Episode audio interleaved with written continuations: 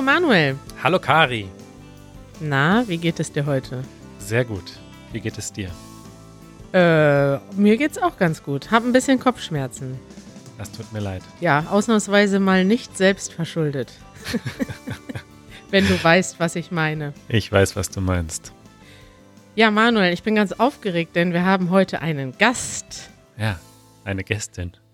Und diesmal will ich das nicht so plump rausschreien wie bei Klaus, dass ich einfach sage, und hallo unser Gast Klaus, unser Überraschungsgast, sondern diesmal möchte ich das so ein bisschen einläuten, wie man das so bei professionellen Moderatoren macht. Okay. Äh, willst du das vielleicht machen? ich dachte, du wolltest das. Okay, pass auf. Heute haben wir einen Gast hier im Podcast. Äh, sie ist bekannt aus Funk und Fernsehen. YouTube. Ähm, sie ist ein, ein sehr populäres Mitglied von Easy German. Ähm, äh, wenn immer sie, immer wenn sie in einem Video auftritt, gibt es viele Kommentare von Menschen, die sie gut finden, bis hin zu Verehrern. Und immer wenn sie nicht auftritt, gibt es Fragen, wo ist Punkt, Punkt, Punkt. Und ihr Name fängt mit L an. Und hört mit Isa auf. Willkommen, Lisa. Hallo. Das war aber jetzt eine Einleitung. Wie fandest du unsere professionelle Einleitung, Lisa? Ja, die hat mich jetzt noch aufgeregter gemacht. Ein bisschen übertrieben. Ich hätte gerne so eine Einleitung wie bei Klaus gehabt. Okay, hier ist Lisa. Hallo. Hallo Lisa, schön, dass du da bist. Wie geht's dir denn heute? Ich freue mich auch hier zu sein. Mir geht's gut. Und wo bist du gerade? Ich bin immer noch in Münster, genau. Hat sich nichts verändert. naja, für unsere Zuhörer, die wissen ja gar nicht, äh, wo du bist. Ne? Du könntest ja jetzt auch in, weiß ich nicht, äh, woanders leben. Also du bist aktuell in Münster und du kommst auch aus Münster. Genau. Wie wir alle drei übrigens. Stimmt, Manuel, du bist auch in Münster geboren. Ja. Jetzt leben wir in Berlin. Lisa, du hast zwischendurch auch woanders gelebt. Wo warst du als letztes? Als letztes war ich in Köln für drei Monate. Genau, und davor habe ich auch meine Zeit in Berlin für drei Monate gelebt und davor dann in Enschede in den Niederlanden. Mm, Netherlands. Manuel erinnert sich an seine paar Wochen, in denen er mal Niederländisch gelernt hat. mm, Niederlands. Wie, wie gut ist denn dein Niederländisch, Lisa? Schlecht. Also jeder, der Enschede kennt, weiß, es ist eine Grenzstadt und da wird sehr viel Deutsch gesprochen. Also auf dem Markt hört man fast mehr Deutsch als Niederländisch. Und unsere Nachbarn haben uns auch erzählt, dass man, um dort zu arbeiten in der Stadt, in irgendeinem Laden, Deutsch sprechen muss und kein Englisch. Also es ist ein Kriterium da. Das ist ja krass. Das ist ja eigentlich ja. ein bisschen äh, schade, ne? Also ja, total. Für das Niederländische. Lisa, wir haben uns heute ein Thema überlegt, ähm, das wir mit dir besprechen möchten, beziehungsweise dieses Thema wurde schon oft angefragt. Und zwar ist das Thema Studieren in Deutschland. Und da du von all unseren Easy German Mitgliedern die jüngste bist und noch die, die am nächsten am Studium dran ist, dachten wir, das ist doch ein perfektes Thema für dich. Ja, das ist super. Ich habe ein Jahr lang in Deutschland studiert, aber äh, das kriegen wir hin. naja, immerhin. Und du bist ja gerade aktuell auch noch eingeschrieben, aber nicht aktiv am Studieren. Und du kennst dich aber zumindest ein bisschen damit aus, welche Fragen man sich so stellen muss, wenn man in Deutschland studiert. Und zwar besser als Manuel und ich, denn wir haben jetzt schon vor einigen Jahren studiert und seitdem hat sich doch schon viel verändert, denke ich zumindest. Thema der Woche. Ja, unser Thema der Woche ist das Studium in Deutschland und ich dachte, das passt ganz gut. Also wir wollen noch mehrere Follow-ups machen zu dem Thema Bildung. Wir haben ja mit Klaus über die Schule gesprochen. Von wann bis wann gehen junge Menschen in Deutschland zur Schule und was machen sie danach? Und es gibt zwei große Themenblöcke, die wir dazu besprechen wollen. Das eine ist das Studium, was ja wahrscheinlich auch viele Leute, viele unserer Zuhörer interessiert. Das zweite ist der die Ausbildung. Also es gibt in Deutschland die Möglichkeit, eine Ausbildung zu machen. Das ist eine Mischung aus einer Schulausbildung und einer Ausbildung in einem Betrieb, die praktisch angelegt ist. Dazu werden wir hoffentlich auch demnächst noch ein Thema machen. Heute geht es also um das Studium. Das ist dann eben die höhere Bildung, also der höhere Abschluss, den man machen kann an einer Hochschule oder Fachhochschule oder Universität in Deutschland. Und als Einstieg würde ich von euch beiden gerne wissen, woher wusstet ihr eigentlich, dass ihr studieren wollt? Na, Lisa, fang du mal an. Ähm, ich habe das Gefühl, ich habe darüber schon nachgedacht gestern ein bisschen.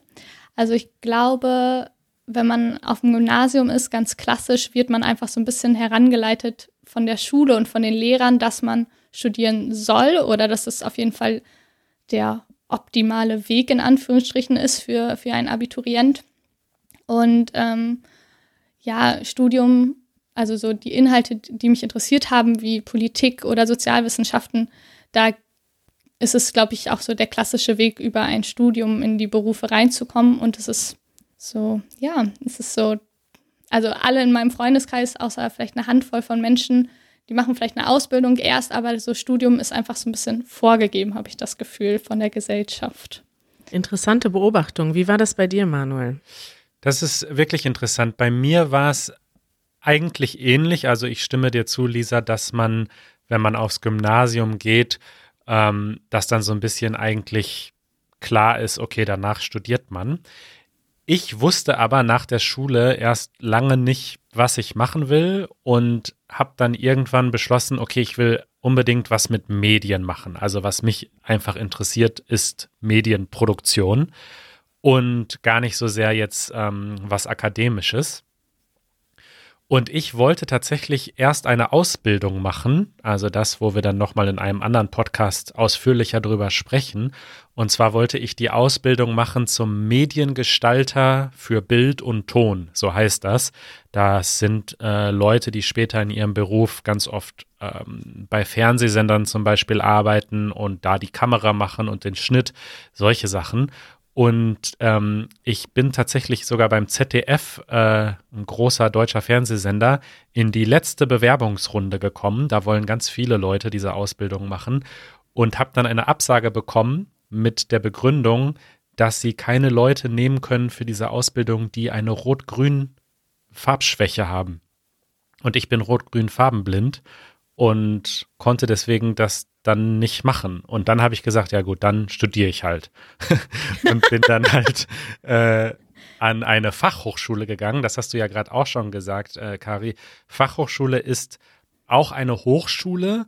Ähm, es ist aber auf Deutsch keine Universität. Auf Englisch sagt man University of Applied Sciences. Also es ist auch eine Hochschule, aber im Gegensatz zu einer normalen Universität ist es viel praktischer. Also wir haben zwar auch akademisch gearbeitet, mussten Bücher lesen, mussten Arbeiten schreiben, ich musste eine Bachelorarbeit schreiben, aber wir haben halt vor allem ganz, ganz viele Projekte gemacht und praktisch an Medien gearbeitet und programmiert und so weiter. Und insofern war das für mich am Ende dann eine gute, ein gutes Zwischending. Ein Zwischending und du bist dann aber nicht da geblieben, oder? Äh, nee, ich habe dann danach was ganz anderes gemacht, eine Zeit lang. Und jetzt bin ich ja aber eigentlich wieder zurückgekommen zum Thema Medien und arbeite ja hier bei Easy German und Easy Languages. Ja. Und da hilft mir schon auch das Wissen aus dem Studium tatsächlich. Ja, also ich muss jetzt nochmal rückwirkend überlegen, ob wir dich mit der Grün-Rot-Schwäche hier überhaupt, äh, also das ist ja doch schon eine, eine, Frage, ob du da hier arbeiten kannst bei YouTube, ne? Das ist aber tatsächlich wirklich so, also wenn ich Farbkorrektur mache von Videos, ich muss immer noch mal jemand drüber schauen lassen, weil bei mir die Wolken am Ende immer rot sind statt blau und so, also das passiert, ja. Interessant. Ja, ich finde das äh, eine interessante Beobachtung von euch beiden, weil ich habe das auch so empfunden, dass das bei uns ist, das hängt natürlich auch ein bisschen davon ab, ähm, wo man aufwächst, in welchem, also nicht nur zu welcher Schule man geht, sondern auch das Elternhaus. Also was haben zum Beispiel die Eltern gemacht? Sind die selber Akademiker? Haben die studiert? Äh, das ist auf jeden Fall, gibt es da in Deutschland einen Zusammenhang, dass oder wahrscheinlich auch in anderen Ländern, dass wenn die Eltern studiert haben, dass sie auch möchten, dass die ähm, ja, dass die Kinder studieren. Und ich habe das auch bei mir in der Familie so als ganz klare Erwartungshaltung mitgegeben bekommen. Also wenn du einen besseren Beruf machen möchtest, wenn du mehr Geld verdienen möchtest oder bestimmte Chancen auf eine bestimmte Karriere hast du nur mit einem Studium, so wurde es mir immer gesagt. Und auch ich wollte damals was Praktisches machen mit Medien, Manuel, und habe dann auch überlegt, ob ich, also eine Ausbildung ist eigentlich viel praktischer. Ich, ich mochte immer das praktische Arbeiten. Aber dann haben doch so ein bisschen meine Eltern mir ähm, mich in die Richtung auch ein bisschen bearbeitet und haben gesagt, so ja, aber dann kannst du halt nur was Technisches machen, wenn du aber auch mal journalistisch arbeiten willst, wenn du bestimmte Jobs haben willst. Du willst ja vielleicht nicht nur ein Techniker sein später, du willst ja vielleicht auch ein, ja, irgendeine Art, du willst es dir ja offen halten. Und um dir was ja. offen zu halten, solltest du eben was, ähm, ja, was studiert haben, weil dann hast du einfach mehr Chancen. Und dann habe ich angefangen zu gucken, okay, was kann ich denn studieren, was mir für Medien hilft? Dann wollte ich Kommunikationswissenschaften studieren. Klassiker. Was ja auch überhaupt nicht praktisch ist. Das ist ja total ja. theoretisch. Und da musste man aber einen sehr hohen NC haben, Numerus Clausus, ein lateinisches Wort, das im, in der deutschen Hochschullandschaft benutzt wird. Ähm, und zwar waren meine Abi-Noten nicht gut genug. Ich glaube, der NC war da weiß nicht, 1,1, 1,3 und meine Abiturnote war 2,5 oder so. Was? Das ist aber eine Enttäuschung. Wieso? 2,5, ich hätte dich als 1,3 eingeschätzt. Ja, ich war nicht so engagiert in der Schule, Manuel. Und ich war von meinen Freunden auch immer noch im oberen Bereich. Wir waren alle, glaube ich, ein bisschen ähm, nicht so strebermäßig. Was hattest du denn für eine Abi-Note? 1,6. Eieiei. Und Lisa? Ich hatte 1,7. Aber das oh. Abitur wird ja auch immer, also man kriegt ja immer bessere Noten im Abitur. Wird Deswegen weiß ich nicht, ob das so vergleichbar ist. Ach, du meinst, äh, weil ihr, also, weil Manuel ist schon mal jünger und du bist noch jünger, sind wir alle auf genau. einem Level. Das wolltest du sagen, Lisa, ne? Genau. Danke, Lisa. ist das so, dass das Jahr zu Jahr äh, billiger wird, das Abitur, einfacher wird? Also einfacher weiß ich nicht, aber es, äh, die Abiturnoten werden auf jeden Fall jedes Jahr, glaube ich, immer besser. Ich glaube, wir hatten ein Drittel unserer Stufe hatte irgendwie eine Eins vom Komma. Krass. Und ähm, da ist dann die Frage, werden die Schüler immer schlauer oder wird, werden die, also kriegt man die besseren Noten einfach einfacher? Die Lehrer ja. werden natürlich immer besser. Das liegt alles an Klaus, würde ich sagen. Wenn man jemanden hat wie Klaus, dann definitiv. Der läuft jetzt wieder rot an, wenn er das hört. Ja. ja. Ja, auf jeden Fall bin ich dann bei etwas gelandet, weil ich immer mehr Kompromisse gemacht habe. Dann dachte ich mal, ich wollte Journalistin werden, dann kann ich ja eigentlich alles studieren, dachte ich. Dann habe ich einfach mit den Fächern angefangen, die ich interessant fand. Und das war dann irgendwie Niederländisch und Geschichte. Und das war dann im Endeffekt so ein bisschen der schlechteste Kompromiss von allen, weil ich habe was gelernt, was ich, was in meinem praktischen, bei meiner praktischen Arbeit nie eine Relevanz hatte. Und heute, ich habe meinen Uni-Abschluss noch nie für irgendwas gebraucht eigentlich. Und das Einzige, was ich da gelernt habe, war einmal diszipliniert recherchieren und dann auch die Arbeiten fertig machen. Aber ansonsten muss ich sagen, hätte ich jetzt mal die Zeit mehr praktisch verbracht, wäre es vielleicht auch cool gewesen, ne? Ja. Wie seid ihr denn auf eure Fächer gekommen? Also Manuel hat gerade schon ein bisschen erzählt und Lisa bei dir, du hast auch so ein bisschen nach Interesse entschieden? Genau, also in der Schulzeit hatten wir, glaube ich, auch immer so, ja, so Projekttage oder so Projektstunden, wo wir darüber geredet haben, was sind denn unsere Interessen was können wir uns vorstellen. Und ich habe sogar einmal, das wurde von unserer Schule angeboten, dafür musste man auch ein bisschen was zahlen, so eine Art Studienberatung mitgemacht. Da hat man dann hatte man, glaube ich, ein Einzelgespräch und dann hatte man Gruppengespräche und dann musste man so einen Test machen und dann wurde man kurz beraten, was so zu einem passt. Ich habe das gar nicht so richtig berücksichtigt, merke ich so im Nachhinein. ähm, Wieso? Weiß ich nicht. Ich habe das irgendwie, weil ich ein Jahr, glaube ich, was anderes gemacht habe und dann ist das so wieder so ein bisschen hinten rüber gefallen, war das nicht mehr so so klar. Also war das nicht mehr so präsent. Was mir. haben die dir denn geraten in der Studienberatung? Also erstmal hat er gesagt, ich soll unbedingt was mit Menschen machen, weil ich wohl eine soziale Ader habe. Ja, das sagen sie immer. Hauptsache nichts mit Menschen. Habt ihr das schon mal gehört, dass die jemandem sagen, machen Sie, was Sie wollen, Hauptsache bitte nichts mit Menschen, das können wir niemandem antun. Ja, aber ich glaube, also ich, ich habe das noch nie gehört, dass jemand das nicht gesagt bekommen hat, also nicht so mit Menschen zu machen, aber dann sagt man so, für sie ist, glaube ich, sowas äh, mit im Büro. Zahlen. Im Büro was oder mit Zahlen oder sie brauchen irgendwie, sie müssen irgendwie was Technisches machen an und was werkeln oder so. Also Ja, die ja, formulieren das dann nett um, würde ich sagen. Eine kurze Anekdote. Bei uns kamen die auch in die Schule und äh, wir mussten auch diese Tests machen. Was bei mir da rauskam, weiß ich schon gar nicht mehr, aber ich weiß, äh, Tobi, mein bester Freund aus der Schulzeit, ähm, bei dem kam aus diesem Test raus als Nummer eins Berufsempfehlung Puppenspieler. Und Das ist da, traurig. da dachten wir uns auch so, also ist das jetzt euer Ernst? Also was soll dieser Test denn bringen? Ja, Ja, vielleicht hat er da jetzt eine Karriere verpasst, ne? Vielleicht wäre er ein wunderbarer Puppenspieler geworden. Könnte sein. Naja, also ich fand diese Tests nicht so hilfreich. Ich weiß nicht, wie ging dir das, Lisa? Fandest, hatte, hat dir das geholfen, diese ganze Beratung und diese Tests oder eigentlich nicht? Ich finde, es geht so. Ich glaube, es bringt einem fast mehr, mit Leuten zu reden, die einen gut kennen und die einen schon, also wie Eltern oder befreundete Eltern oder mit Freunden oder mit Leuten. Man ist ja meistens auch aktiv neben der Schule, also dann mit dem Klavierlehrer oder also mit irgendwelchen Leuten, die einen schon mehrere Jahre begleitet haben. Ich glaube, dass das fast mehr was bringt. Weil ich habe dann zum Beispiel auch erzählt, dass ich mh, mit dir, Kari, dich kenne ich ja schon aus der Schulzeit und dass ich auch in der Medien AG aktiv war. Und dann haben die nämlich auch gesagt, ja, machen Sie doch was mit Medien, irgendwie Medien, also so Kommunikationswissenschaften oder so. Ha. Und das war mir dann zu offensichtlich. Da war ich so ein bisschen so, ja gut, da kann ich auch selber drauf kommen. Dafür brauche ich jetzt keinen Test oder keine Beratung. Also ich weiß nicht. Ähm, aber ich kenne auch viele in meinem Freundeskreis, die nach der Schule nochmal so zwei Jahre Auszeit genommen haben, Praktika gemacht haben, gearbeitet haben, gereist sind. Und die wussten gar nicht, was sie machen sollten. Und die haben dann nämlich auch solche Beratungen gemacht und dann aber einen ganzen Tag. Die sind dann wesentlich intensiver als in der Schule gewesen. Und denen hat das richtig was gebracht. Also ich glaube, wenn man gar nicht weiß, was seine Interessen, also was seine Interessen sind oder was man mal studieren könnte oder was für eine Ausbildung es gibt, dann ist es, glaube ich, auf jeden Fall auch eine gute Option. Aber die sind dann auch super teuer, glaube ich, solche Beratungen. Es gibt ja aber auch viele Anlaufstellen, die umsonst sind. Zum Beispiel bieten ja auch die meisten Universitäten so eine Art Studienberatung an, also wie eine offene Sprechstunde. Zumindest habe ich das mal.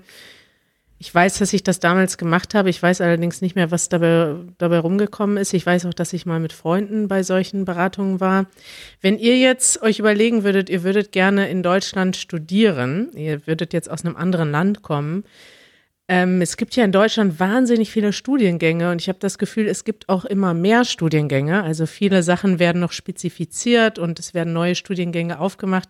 Was würdet ihr denn jetzt jemandem raten, wie man sich da am besten informieren kann? Das ist äh, super schwierig und ich glaube, man wird nie diesen Dschungel oder diese Größe an Studiengängen alle überblicken. Aber es gibt so Internetseiten, da hat auch eine Freundin von mir ihren Studiengang her, wo man so ein bisschen so, ja, ich glaube, der heißt Studienkompass oder so. Mhm. Ähm, und da kann man dann nämlich so Suchbegriffe eingeben. Also zum Beispiel hätte ich damals dann Politik, Sozialwissenschaften oder sowas eingeben können. Also Felder, die mich interessieren. Und dann werden dir Studiengänge vorgeschlagen. Ähm, die hat das auch gemacht mit Mode und Textil und ist dann auch auf ihren Studiengang gekommen. Jetzt gerade beim Master ähm, mache ich das aber auch so, obwohl beim Master habe ich immer so im Hinterkopf, ich möchte auch in einer Stadt wohnen, die, die vielleicht auch zu den Feldern passt.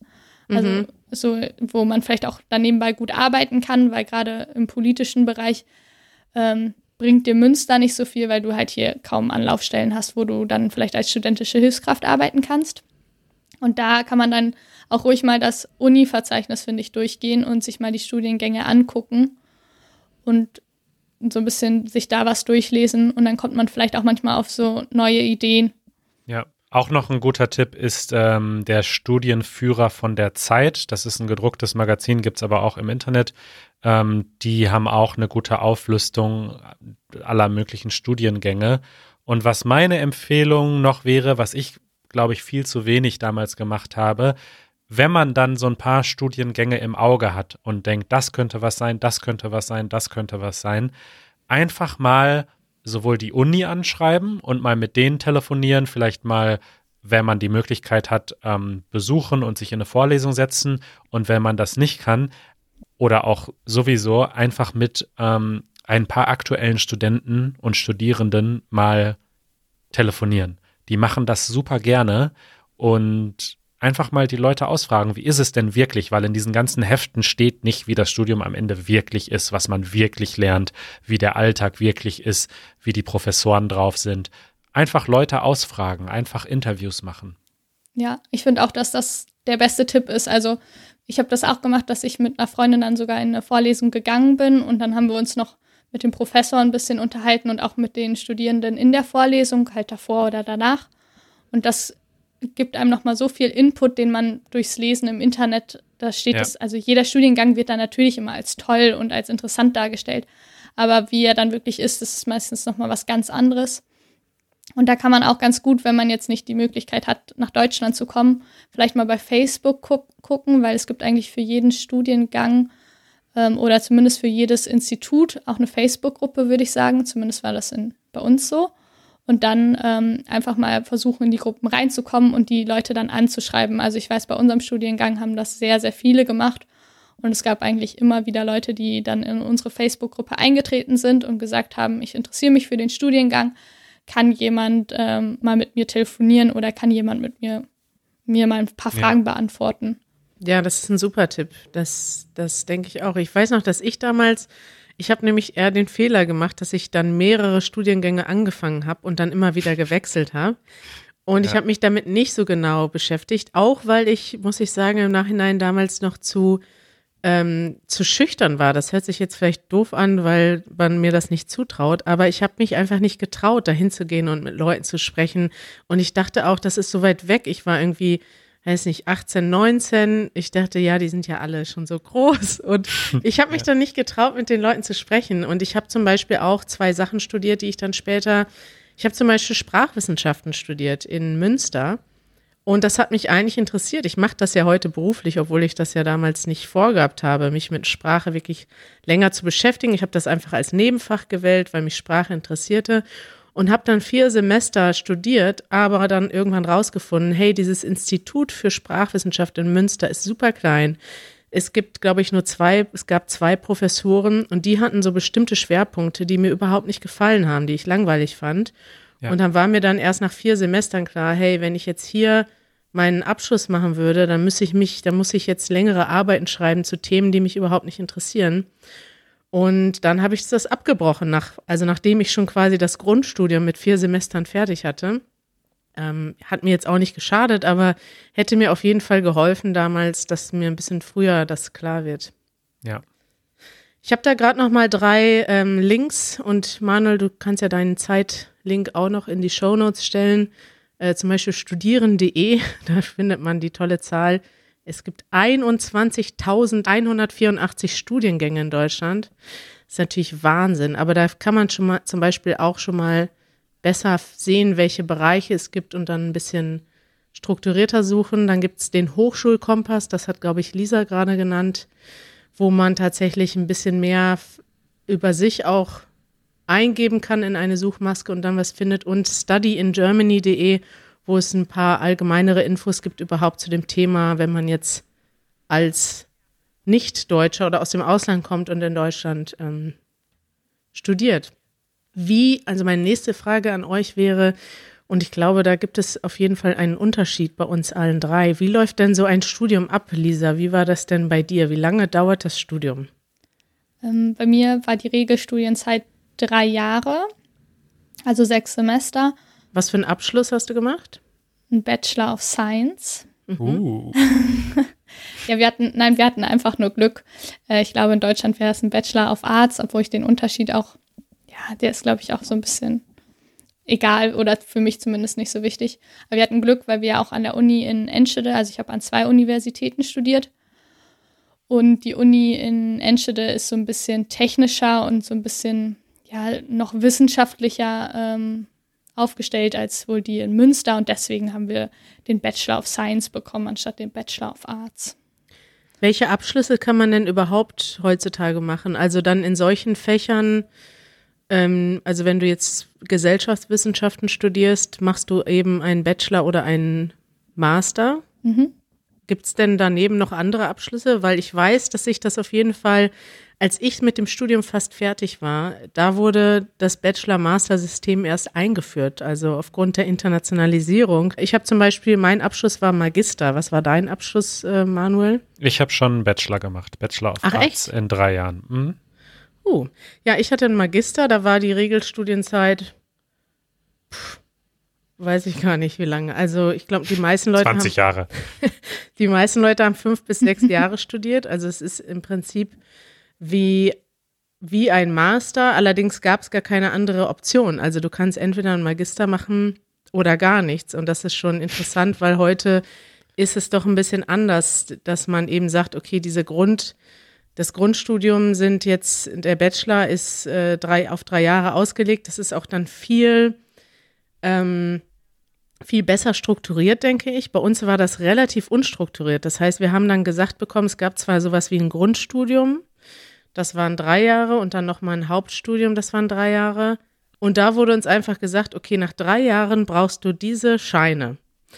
Und die Scheine kannst du dir selber aussuchen, wann du die machst, was natürlich bei vielen Studenten, entweder weil sie Party machen oder weil sie nebenher andere Projekte haben, so wie ich sie hatte. Was hattest du denn für Projekte? Partyprojekte. Na, die meisten Leute, ich habe das Studium halt wirklich, ich habe nebenbei studiert und nicht nebenbei gearbeitet, das muss man schon sagen. Ja. Und ich habe dann einfach äh, die Sachen gemacht, die mich interessiert haben und irgendwann dachte ich, scheiße, scheiße, ich muss jetzt dieses Studium fertig machen. Und dann habe ich dann alle wichtigen Scheine tatsächlich in ein, zwei Semestern gemacht. Also ich habe dann mal einmal richtig reingehauen und dann das Studium fertig gemacht. Und das ist aber heute ein bisschen besser strukturiert, glaube ich, so dass du aufeinander aufbauende Seminare hast und es zum Beispiel nicht so vorkommen kann, dass du erstmal was äh, mit einem Thema anfängst, was total ähm, also das ist, glaube ich zumindest, dass das so ist, dass du erstmal mit den einfachen Themen anfängst, dann mit den schwierigen Sachen, sodass das auch ein bisschen mehr wie ein Stundenplan geordnet ist und nicht, dass du dir den Stundenplan komplett selber zusammenstellst. Lisa, stimmt das so? Ähm, ja, ich wollte aber noch was ergänzen zu den, äh, zu den ähm, Abschlüssen, weil ich glaube, Bachelor und Master sind jetzt so die, die kommenden, also die Abschlüsse, die die meisten machen, aber es gibt auch noch Ingenieurabschlüsse, aber da kenne ich mich nicht so aus. Und natürlich, wenn man Rechtswissenschaften oder Medizin studiert, dann macht man das ja mit Staatsexamen und ist nicht in diesem Bachelor-Master-Verlaufsplan. Ja, das ist eine super Ergänzung, ja. Ähm, genau, und dann jetzt nochmal deine Frage. Ja, ich glaube, dass es ähm, total auf das Studium an sich ankommt. Es ist auf jeden Fall, denke ich, ich also ich habe den Vergleich jetzt nicht mit dem Magister. Ähm, es ist, glaube ich, schon ein bisschen mehr was vorgegeben, was ja auch zumindest im deutschen System ein bisschen kritisiert ist, weil das deutsche System sich ja immer sehr als selbststudierend, also so auf Selbstverantwortung baut. Ähm, und bei uns war das so, dass wir zum Beispiel erst bestimmte Vorlesungen oder in einem bestimmten Semester und bestimmte Leistungspunkte erbracht haben mussten, damit wir dann bestimmte Kurse machen konnten. Also bei ab dem dritten Semester konnte man dann auch in andere Seminare gehen als im ersten Semester, damit das dann so ein bisschen ja unterschiedlich ist vom, vom Inhalt und auch vielleicht ein bisschen schwieriger und ein bisschen anspruchsvoller. Aber grundsätzlich würde ich sagen, zumindest wenn ich meine Freunde angucke, die so Politik und Recht studiert haben, dass man schon auch noch sehr frei ist in der Wahl. Also es gibt so einen optimalen Studienverlaufsplan, der dir auch vorgehalten wird und den man, den die meisten, denke ich, auch machen. Aber es gibt auch immer wieder Leute, die sagen, okay, nee, die Vorlesung mache ich dieses Semester nicht, die mache ich dann halt nächstes Semester oder in nächstes Wintersemester. Also so ein bisschen Freiheit ist auf jeden Fall noch gegeben. Und wenn ich das jetzt mit Enschede vergleiche, wo ich ja auch studiert habe, ist es wesentlich freier, weil in Enschede war es klar vorgegeben und du musstest das machen und sonst hättest du auf jeden Fall ein Jahr gewartet und es war, also die Professoren hätten das auch gar nicht nachvollziehen können, dass du jetzt diese Klausur oder dieses Modul einfach skippst und was anderes machst. Für die war Studium halt so das erste, die erste Priorität. Das ist interessant. Das war bei mir nämlich auch so, dass wir so ein paar Horrorfächer hatten, wie zum Beispiel Informatik 2. Und das haben ganz viele Leute einfach jedes Semester wieder aufgeschoben und gesagt, ach komm, ich mach's später und haben es dann ganz am Ende erst gemacht. Oder auch ähm, das Thema Präsenzpflicht. Also bei mir im Studiengang war es in fast allen ähm, Seminaren und Kursen und Fächern so, dass man nicht präsent sein musste. Wenn man am Ende zur Prüfung gekommen ist und seine Arbeit abgegeben hat und die war gut, dann war alles okay. Man musste nicht in die Vorlesung kommen, war in den meisten Fällen doof, wenn man nicht da war, weil da wurde der Stoff vermittelt, aber es war nicht Pflicht.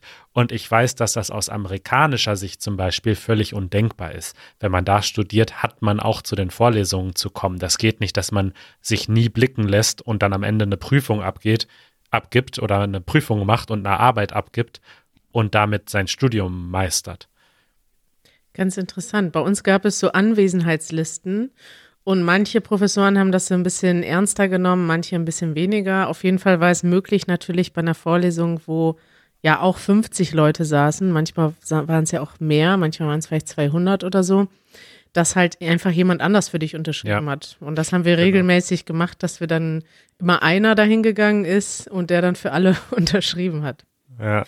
Ich, was ich interessant finde noch im internationalen Vergleich, äh, das ist so genau. meine persönliche Einschätzung oder Erfahrung, wenn ich mit Menschen aus anderen Ländern in Kontakt komme. In vielen Ländern habe ich das Gefühl, dass man noch stärker darauf gedrängt wird, etwas Nützliches zu studieren, beziehungsweise dass es auch ein bess also dass es auch eine stärkere Vorstellung gibt in der Gesellschaft, was ein nützlicher Abschluss ist und was nicht ein nützlicher Abschluss ist. Also ich kenne das zum Beispiel von, weiß ich nicht, die meisten Syrer oder Ägypter, die ich treffe, die sind entweder Ingenieur oder Arzt und da wird nicht Politik ja. studiert so, weil das einfach ein sehr spezielles Thema ist und, und man das Gefühl hat, damit kann man gar nicht so viel Nützliches machen.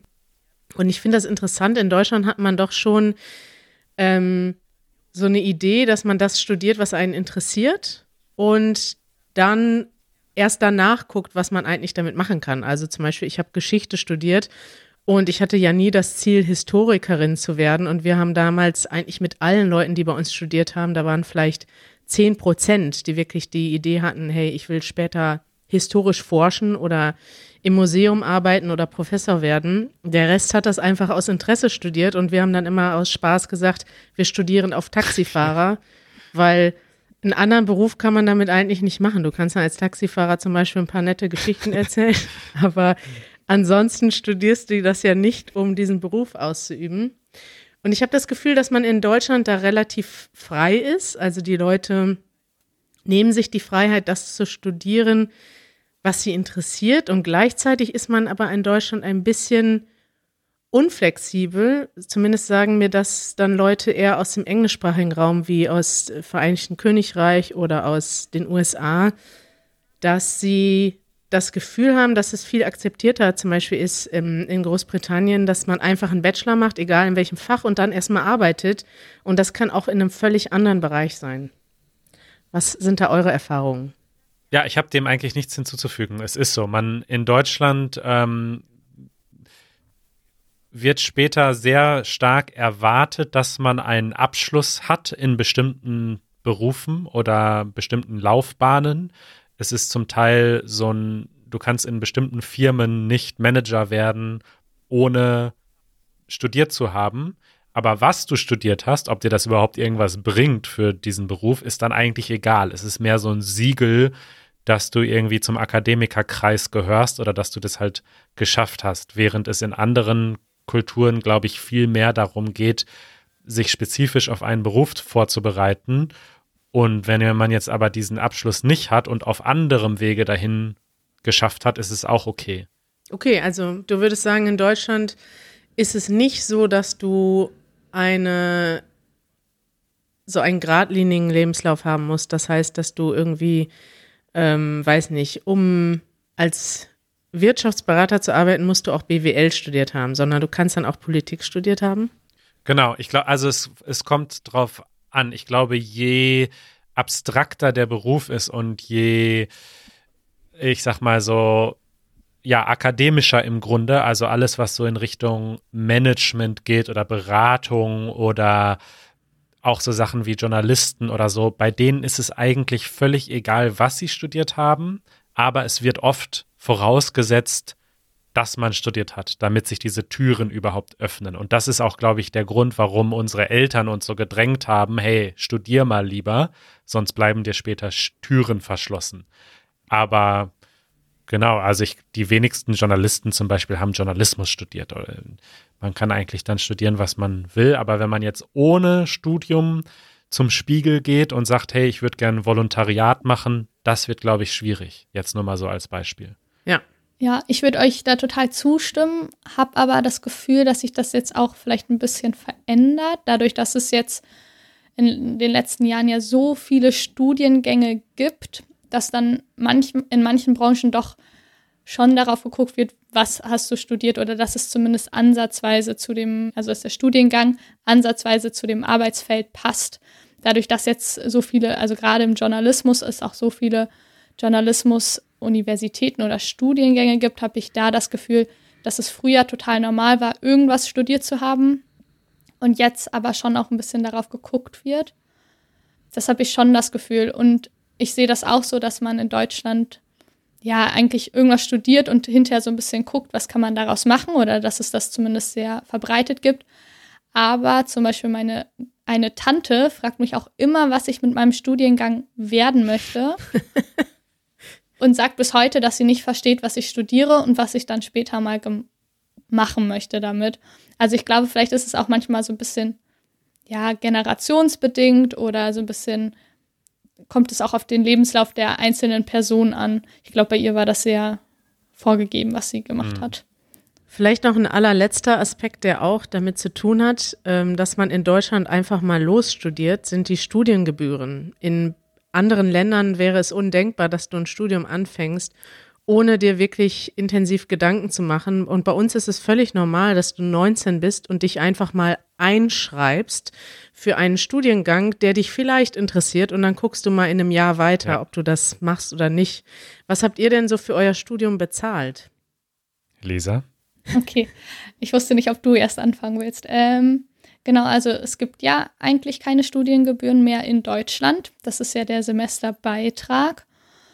Und der ist von Uni zu Uni sehr unterschiedlich, hm, setzt sich zusammen aus so Verwaltungskosten, aus dem Semesterticket, was bedeutet, dass du halt in den öffentlichen Verkehrsmitteln fahren kannst und das ist auch der teuerste Teil, und dem Kultursemesterticket, das sind so Vergünstigungen bei Museen. Und das war bei mir so um die 350 bis 400. Pro was? Pro Semester. Also im Jahr habe ich um die 600, 650 Euro gezahlt. Und da, da lachen sich jetzt natürlich Amerikaner vor allem sicher auch in vielen anderen Leute, in an vielen anderen Ländern die Leute kaputt. Ja, also du zahlst in Deutschland 600 Euro im Jahr, äh, jetzt mal grob gesagt. Und das ist nicht mal eine Studiengebühr. Das ist eine Gebühr, damit du alle öffentlichen Verkehrsmittel, alle Züge und Busse und U-Bahnen in deiner Region kostenlos nutzen kannst und damit du Ermäßigungen bekommst in Museen und damit du irgendwie eine Verwaltung hast in deiner Uni und ansonsten ist es einfach kostenlos. Das ist schon toll. Ja, ja das finde ich auch richtig, richtig gut. Und ich, ähm, also ich finde, das ist auch ein Luxus, den, den man hat in Deutschland, dass man für so wenig Geld studieren kann. Und dann gibt es ja auch noch sowas wie BAföG, also eine Unterstützung vom Bund für Leute, die in Deutschland studieren. Ähm, aber ich muss auch sagen, man merkt auch den Unterschied. Also in den Niederlanden habe ich 2000 Euro pro Jahr gezahlt. Ähm, und man sieht aber doch auch einen kleinen Unterschied zwischen, zwischen ja, einer Uni, die du bezahlst, und einer Uni, wo du, wo du nicht so viel bezahlst. Gar nicht unbedingt von wegen, dass die Uni in Enschede besser gewesen wäre von ihren Inhalten, aber einfach du bist näher am Professor dran, die Kurse sind kleiner, die Räume sind anders ausgestattet. Das, äh, das merkt man dann schon. Aber ich finde, dass es trotzdem ein unfassbarer Luxus ist und dass es auch was Tolles ist, also wo, wo ich sagen würde, dass ich das äh, sehr, sehr gut finde. Aber ähm, wir machen das ja auch für Leute, die vielleicht überlegen, aus dem Ausland in Deutschland zu studieren und das einzige Land oder zwei Bundesländer gibt es, die Studiengebühren für ähm, ausländische Studierende erheben, die nicht aus EU-Ländern kommen. Und das ist Baden-Württemberg. Und in Sachsen ist das den Universitäten freigestellt. Und in NRW wird momentan darüber diskutiert, Studiengebühren für Nicht-EU-Bürger zu erheben. Vielleicht so als Info. Das ist äh, wichtig zu wissen. Das ist super interessant. Das heißt aber ansonsten kannst du einfach aus Brasilien, China oder Nigeria nach Deutschland kommen und hier studieren, so wie und auch so wie Deutsche umsonst studieren. Genau. Ja, das ist eigentlich ein geniales System. Also ich meine, ich bin grundsätzlich finde ich das politisch richtig, dass das Studieren frei ist, denn das, die Bildung soll schon grundsätzlich jedem ähm, zur Verfügung stehen.